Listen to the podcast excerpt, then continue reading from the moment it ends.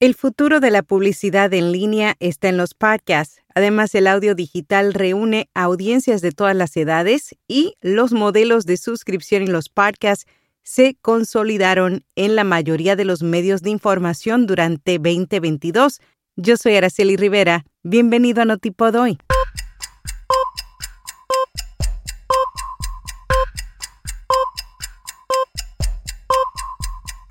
Notipod hoy un resumen diario de las tendencias del podcasting. El audio cristalino de nuestro podcast diario Notipod hoy es traído a ti por Hindenburg. Oír es creer. Prueba la herramienta de reducción de ruido de Hindenburg gratis durante 90 días y recibe un 30% de descuento en una suscripción anual. Haz clic en las notas. El futuro de la publicidad en línea está en los podcasts a través de una entrevista a Don Ostroff directora comercial de contenido y publicidad de Spotify, afirmó que los podcasts permiten una conexión muy íntima con quienes los hacen, por tanto el compromiso emocional es más profundo y el impacto que logra es mucho más significativo para los anunciantes. En el caso de Spotify, el audio digital es un 23% más fuerte que la televisión y un 19% más que la radio. El audio digital reúne audiencias de todas las edades. Rodrigo González, Country Sales Director de Spotify, en España dijo presente en el Congreso E-Revolución. Durante su participación reveló que la experiencia que recibe el usuario en Spotify es inmersiva, personalizada e identificada. Afirmó que dentro de ese ecosistema establecer conversaciones y generar engagement es una oportunidad única para los anunciantes. Concluyó que el audio digital es más popular que nunca, siendo la actividad más realizada en teléfonos móviles por delante de cualquier red social.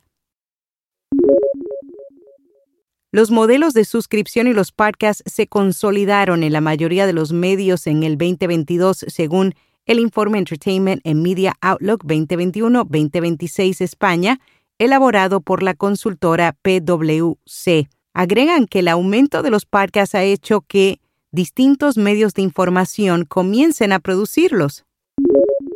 Podcast Page actualiza su sitio web para podcasters. La plataforma ha agregado un nuevo creador de páginas de arrastrar y soltar y nueve plantillas de sitios web. Ahora quienes lo utilicen podrán diseñar y editar completamente su página de inicio o cualquier otra página interna de forma sencilla también tendrán la opción de importar sus canales y listas de reproducción de YouTube. Storytel recauda ingresos brutos por un monto aproximado de 37 millones de dólares. El servicio sueco de suscripción de audiolibros y libros electrónicos completó una emisión de acciones dirigida a inversores nuevos y existentes.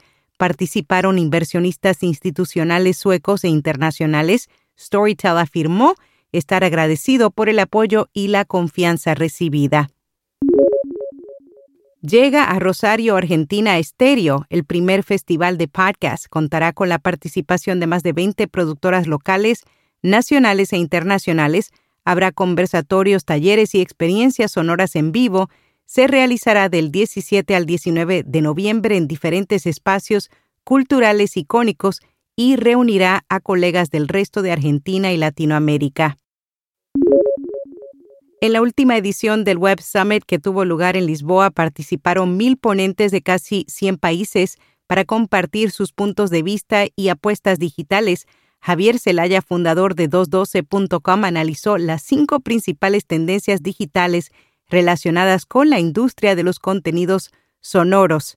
Entre ellas, se alcanzará la cifra de 500.000 usuarios de pago de contenidos de audio en español, la batalla por los oídos, será aún más intensa en 2023 y ocurrirá una transformación en los modelos de suscripción. Posiblemente cada usuario tendrá una tarifa plana personalizada que se determinará según el grado de consumo de contenidos. El sitio web Toolkits, en conjunto con la firma global de investigación e información National Research Group, encuestaron a 2.509 consumidores estadounidenses entre 18 a 64 años y encontraron que el 53% de los suscriptores de publicaciones digitales dijeron que cancelaron al menos una suscripción durante la primera mitad de 2022. El 23% dijeron que lo hicieron porque no las estaban usando lo suficiente, el 22% porque el costo aumentó y el 21% porque no se sentían que estaban recibiendo una buena relación calidad-precio.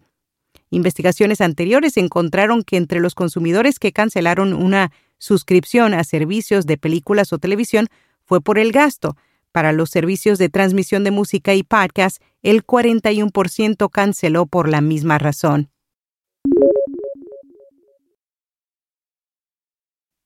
En podcast recomendado Tierra de Hackers, un podcast que explora las últimas noticias más relevantes sobre hacking, ciberamenazas y privacidad. Este podcast es la mejor manera de estar al día con todo lo que ocurre en el mundo digital y sus amenazas. Y hasta aquí, no tipo hoy. Si te gustó este episodio, déjanos una reseña, compártelo también con un amigo y no dejes de suscribirte a nuestra newsletter diaria en viapodcast.fm. Será hasta mañana.